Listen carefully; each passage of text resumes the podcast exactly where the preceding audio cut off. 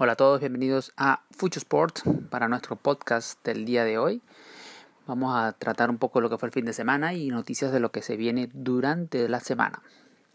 Y empezando por, bueno, obviamente comenzaremos por el fútbol y lo que fue la novela Messi, tal como ya se supo el fin de semana pasado y como habíamos comentado ya en días anteriores aquí, iba a ser una novela corta, las ligas ya están por comenzar y también habíamos dicho que creíamos que Messi no se iba para ningún lado como tal y ocurrió. Realmente una cláusula de 700 millones de euros no está nada fácil para que ningún equipo eh, la suma y mucho más cuando lo que le va a quedar es un año de contrato. Así que si el City era el que querían, o mejor dicho, si el City era el que quería su servicio, bueno, simplemente se espera un año y se evita 700 millones de euros, ¿no? Así que bueno, finalizado eso, esa, esa mini novela, eh, ya con eso podemos decir que Messi estará jugando con el Barça. Ya hay rumores de Luis Suárez para la Juventus. Ya se fue Rakitic. Vamos a ver qué otros cambios se vienen por allí. De todas maneras, no va a quedar tampoco un Barça sin jugadores ni con, un puro novato. ¿ah? O sea, pero no creo que tengan un plantel como para luchar eh, eh, una Champions para llevársele mucho. Y en la liga no creo que pudieran hacer mucho. Vamos a ver de todas maneras cómo viene el, el, Atlético, cómo va a estar el Real Madrid, y bueno, y de repente nadie sabe, y a lo mejor esta era la, la, solución y ahora sí el equipo comienza a tener más frutos. Lo que sí es que vamos a ver seguramente muchos cuestionamientos durante la temporada.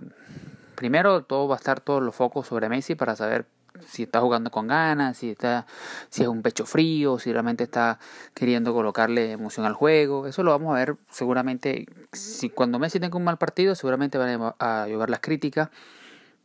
Y cuando Messi lo haga bien, bueno, veremos con elogios. Pero eh, muy probablemente apenas Messi cometa un error o tenga un mal partido, van a decir que está jugando en contra de su equipo y ese tipo de cosas, pues normales o habituales que se van, a, que se van evidentemente a a presentar, ¿no?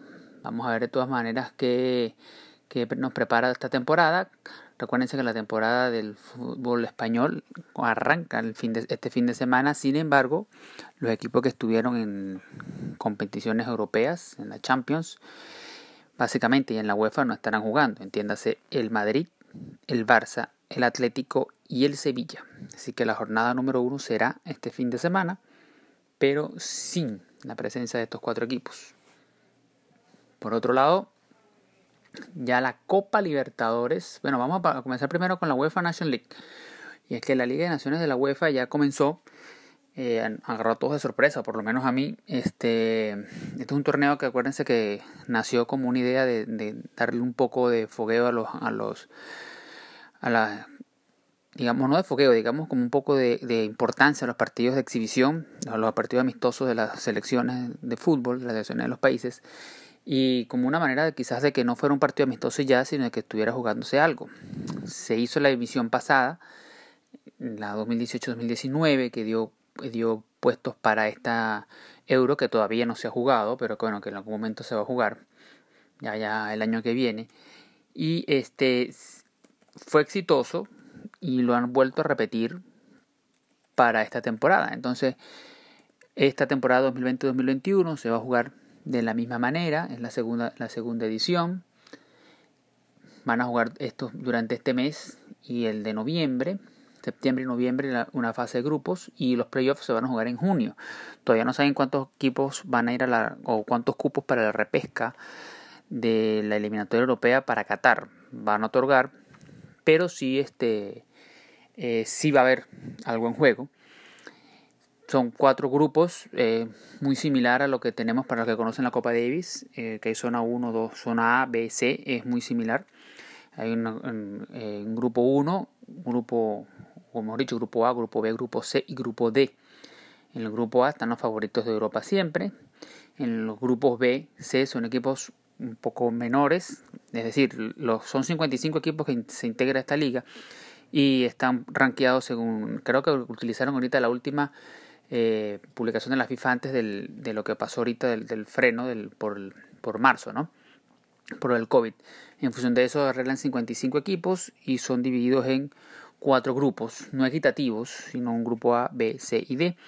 Y simplemente bajan los de la bajan al B y al C y es muy parecido a la Copa Davis, la verdad. Mm, los que realmente están aspiran a poder obtener cupo para el siguiente mundial son los del grupo A, o mejor dicho, los de la Liga A, que son los países fuertes, Portugal, eh, Holanda, Inglaterra, Suiza, pues, o sea, los equipos de la Liga B, Rusia, Austria, Gales, este, no, no aspiran a llegar a las, no, o sea, si ellos lleguen, ganen su liga o ganen esa división, ese formato que tienen, muy parecido al mundial, una fase de grupos, cuarto de final, final, su única misión es subir de la Liga B a la Liga A. Y los de la Liga C, la única misión que ellos tienen es subir de la C a la B. No pueden avanzar ni les van a dar cupos directos al, al mundial ni nada por el estilo.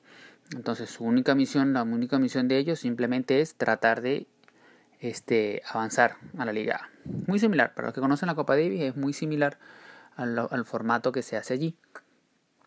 Lo que sí es que, bueno, este experimento que ya, ya hubo, el año, la hubo hace par de años, fue un éxito y debido al éxito que tuvo la Champions, porque este torneo estaba en veremos, pero por éxito que tuvo la Champions, lo han decidido hacer.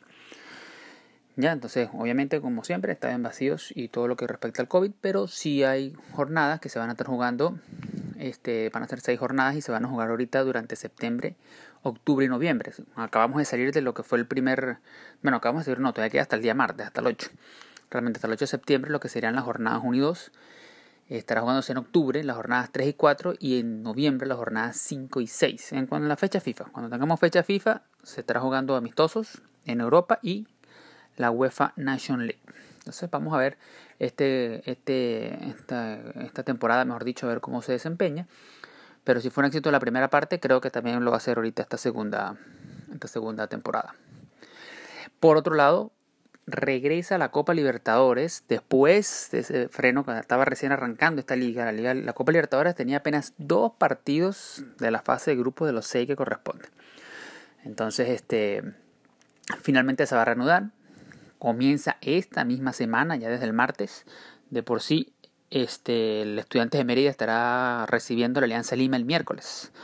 Allá en Venezuela ya se han abierto ciertos vuelos en Maiquetía y algunos países bueno, van a abrir estos vuelos para que los puedan llenar los jugadores, cosas que a veces uno no entiende, no hay paso para eh, quizás hasta los mismos residentes del país, pero entonces para jugar este tipo de torneos este sí se abre el aeropuerto para que lleguen pero también es un proceso económico y reabre un poquito la economía, por lo menos este para estos países que ahorita está la economía muy malograda, no es nada malo que tengan ingresos por lo menos por ya eh, hotelería y todo lo demás, ¿no?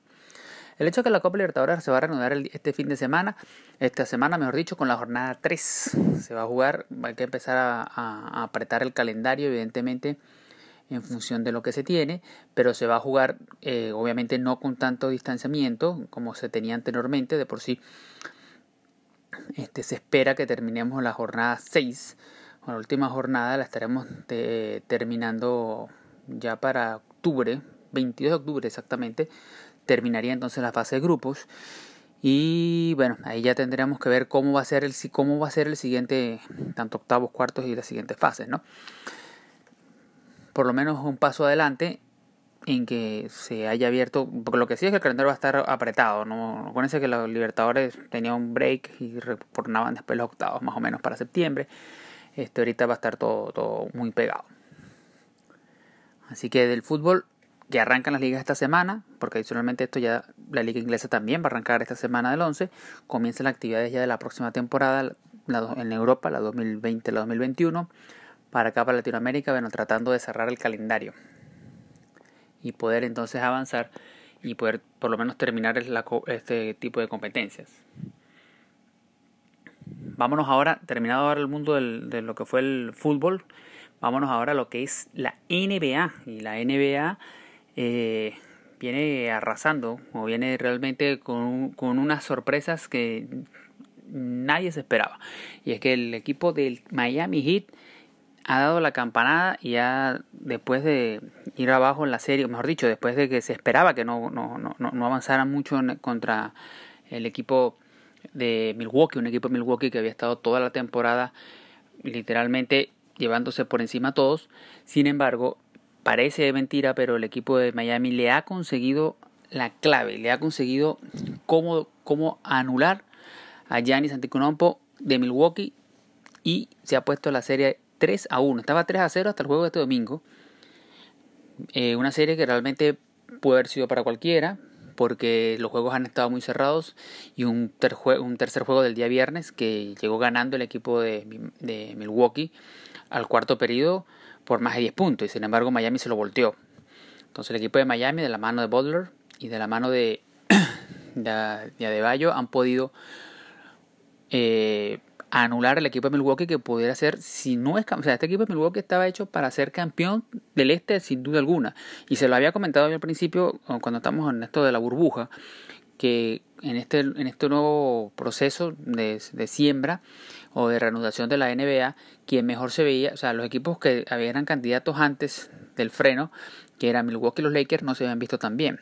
Y Milwaukee, si bien ganó el partido el día de hoy, y está ahora 3 a 1 en la serie, no creo que tenga equipo para poderle revertir la serie al equipo de Miami, sobre todo ahora de que Yanis este, salió lesionado en el, segundo cuarto del periodo del juego del día de hoy y si bien Milwaukee pudo ganar eh, no creo que vaya a poder ganar el próximo partido ¿ah? el equipo la defensa del equipo de Miami está totalmente eh, jugando de una manera pero superlativa y no le veo mucho futuro a, Milwaukee allí. Vamos a ver de todas maneras qué pasa con Giannis, a ver si él se puede recuperar o si por el contrario eh, no, no, no, tendría mucho que hacer Milwaukee. Lo que sí es cierto es que Miami hoy perdió el invicto que tenía durante los playoffs, había ganado 7 partidos de forma seguida, ha dado una muy buena impresión y se forma como un gran candidato. Miren que la otra serie que se está jugando, que es Toronto-Boston, Toronto ya empató la serie 2 y ahí no hay nada decidido. ¿ah? Los últimos dos partidos fueron de infarto. El equipo de Toronto que estaba por quedar un 3-0 abajo lo pudo revertir con ese triple faltando 0.5 décimas de segundo. Y, las, y, eso le sirvió para que el juego entonces del día sábado pudieran ellos empatar la serie 2. Vamos a ver esta serie cómo se va a desarrollar. El equipo de Toronto tiene eh, un gran equipo, un Calori eh, realmente está metido en, lo, en esta serie, pero yo creo que Boston debería llevarse esta serie sobre Toronto, que es el campeón defensor y que ha llegado más lejos de lo que muchos esperaban. Entonces, Miami Boston una siguiente una siguiente la final del este, hay que ver. Lo que sí es que Milwaukee si no es campeón del este es una desilusión. El año pasado lo hicieron así, el año pasado ellos arrollaron, acuérdense que ellos arrollaron la temporada pasada también y quedaron eliminados justamente contra el equipo de Boston, después contra el equipo de Toronto, perdón, después que estaban eh, perdiendo la serie 2-0, eh, Toronto se la pudo sacar 4-2. Entonces ya por ahí fue como que una especie de fracaso no haber sido campeón del Este y se esperaba que eso fuera de alguna manera subsanado esta temporada cuando arrasaron con todo, con todo lo que había sin embargo, parece que no van por buen camino y parece que más bien están próximos a despedirse y lo que sí sería un total fracaso porque Miami le ha conseguido, le ha conseguido descifrar cómo frenar a Giannis. Por la conferencia del oeste en la NBA tenemos series igualadas a uno. Los Lakers ganaron ahorita en la noche. Ya los Clippers, este, o mejor dicho, el equipo de Denver le volteó el partido ayer a... ¿Le volteó el partido? No, realmente se lo ganó de costa a costa, pero sí logró empatar la serie contra los Clippers el día sábado. Así que de ese, por ese lado tenemos las series igualadas uno por bando. Y hay algo interesante que se va a dar aquí. Yo no sé por qué el calendario de la NBA, me parece raro que lo hayan dejado así. Pero la serie del oeste va muy por encima, o sea, van dos partidos adelante que la serie del este. Acuérdense que se juega un día sí, un día no. Y independientemente, y la serie del oeste pudieran proyectarse a llegar a 7 juegos, o por lo menos a 6. Entonces probablemente las series del oeste terminen mucho antes que la del este y haya ahí un delay. Si bien falta todavía un poco para la final, van a tener que enmendar un poquito más adelante ese calendario, porque si no va a haber mucho descanso. Ya, si hubiese ganado el equipo de Milwaukee, eh, iba a tener prácticamente una semana, eh, que digo, el equipo de Miami iba a tener prácticamente una semana de descanso y por más que sea eso afecta, te puede romper el ritmo que llevas. Pero bueno, en el oeste, entonces, recuerden que la final del oeste se espera que sea la de Los Ángeles, los Lakers contra los Clippers. Mm, Denver se vio muy mal en el primer partido contra los Clippers, sin embargo en el segundo la cosa fue distinta. Las dos series uno a uno, pero yo creo que los, los dos Ángeles este, deberían avanzar. Hoy el equipo de los Lakers llegó prendido, metido en el juego y de una vez sacó ventaja. Si bien después la, la perdió y logró inclusive empatar el equipo, eh, el equipo de Houston, eh, digamos que no hubo mucho peligro durante todo el partido y se veía un equipo de los Lakers bastante, bastante dominador. En el US Open que se está llevando a cabo en la ciudad de Nueva York, bueno, noticias, si bien parecía que iban cabalgando, acuérdense que hay muchas deserciones o muchas personas que no estuvieron yendo eh, eh, a este abierto de los Estados Unidos, motivado por el COVID. Entre ellos, obviamente, se, se sienten las ausencias de Nadal y de Federer. Y todo parecía para que Djokovic, quien ya ganó Australian Open, y quien venía y quien ganó también el, el, año pasado aquí y quien ha venido este, jugando de una manera impecable. Eh, todo parecía para que Djokovic se llevara su, su, el campeonato. pues Sin embargo, el día de hoy, en un ataque de esos de rabieta que le dan a, a Djokovic a veces, pero sin ninguna intención, lanza la pelota con la raqueta, le pega con la pelota a la raqueta en medio de una jugada en la cual hubo, una frustración por parte de él. Y si bien no fue intencional, tuvo la mala suerte que la pelota le ha pegado a la juez, a una de las jueces en la, en la garganta. Esto hizo que obviamente la, la juez tuvo que sacarla del, del estadio y todo lo demás porque el golpe fue fuerte. Y esto le valió a Djokovic la descalificación. Por normativa este se consideró un acto hostil, por llamarlo de alguna manera, este, y por reglamento tuvo que salir y tuvo que ser suspendido Djokovic, a pesar de que no fue intencional, porque la verdad no fue intencional, pero digamos que el, acto es producto de, de, la ira. Entonces, si bien no, él no fue con intención a pegarle a la jueza, ni mucho menos, el, la forma en la cual le pega la pelota es producto de la ira y eso acarrió en los organizadores la suspensión y la eliminación de Djokovic del torneo. Así que se abre ese cuadro bastante ahora. Vamos a ver, tenemos a Medvedev allí que entonces ahora pasa a ser el gran favorito. Sin embargo, mm, no está todo claro. Acuérdense que ahorita hay un cuadro bastante, bastante abierto. No están, no están, digamos así, las figuras principales y pudiera abrirse un poquito, un poquito allí para cualquiera. Lo que sí es que no hay, o sea, ninguno de los ganadores, los que están ahorita participando ya en cuarta ronda, esto fue en cuarta ronda que ocurrió con Djokovic, este, ninguno de los que están participando ha ganado antes, así que tendremos un campeón nuevo, por lo menos en la rama masculina, con respecto al US. Con respecto al, al, a la rama femenina, bueno, Venus Williams logró ganar el sábado, se mantiene Venus en carrera, eh, Serena, perdón, se mantiene Serena Williams en carrera, y Noami Osaka también logró ganar el día de ayer. Así que mm, pudiera, pudiera, pudiera haber algo allí una final interesante. Venus, eh, Serena tiene todo para ganar. Vamos a ver si lo logra. Ya está buscando este gran slam. Ya, ya se le ha hecho esquivo. Recuerden, hace dos años ganó todo. No perdió ningún set y terminó perdiendo el último partido. Partido de la final. Y similar le pasó también la temporada antepasada. Entonces Vamos a ver hasta dónde puede llegar Serena, que se le ha hecho esquivo ese último gran slam. Y ya para finalizar nuestro podcast del día de hoy, acuérdense, bueno, ahí tenemos noticias, por cierto, iba a finalizar ya, pero como diríamos en Apple, como dirían en Apple, one more thing, tenemos una cosita más, la grande, el béisbol venezolano. Eh, les dije que le iba a comentar esta semana sobre cuáles eran las posibilidades de que hubiera o no hubiera béisbol en Venezuela.